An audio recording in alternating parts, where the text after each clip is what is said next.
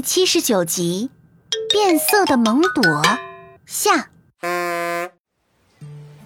蒙朵紧张的看着自己的双手，整个人僵坐在石阶上，眼眶里甚至都有泪珠了。蒙朵，你别担心，想想之前都接触过什么。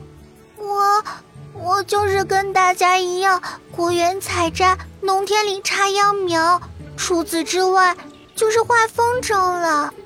那你有没有碰到过其他我们都没接触的东西呢？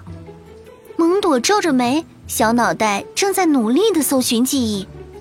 没有了呀。可可觉得事情并没有那么简单，他沉思着，观察起蒙朵身边的一切，视线突然锁定到蒙朵身边的垃圾袋中，垃圾袋里竟然装着满满当当的橘子皮。可可瞬间灵光一闪，明白了一切。蒙朵，你吃了多少橘子？听见可可的询问，小朋友们都满是疑惑。橘橘子。我我不记得了，啊，可可哥哥，蒙朵吃橘子是吃的挺多的，在车上的时候我就看见蒙朵在吃，刚刚你没来的时候他也吃了的。哎，难道吃橘子会让皮肤变色吗？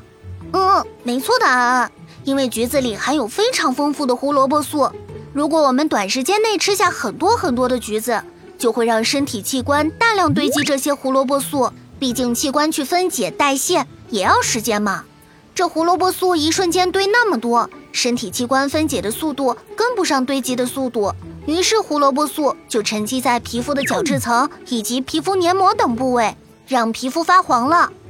啊，那那恢复不了了？听到康康这么一问，蒙朵竟然哇的一声哭了出来。哥哥哥哥，我怎么办呀？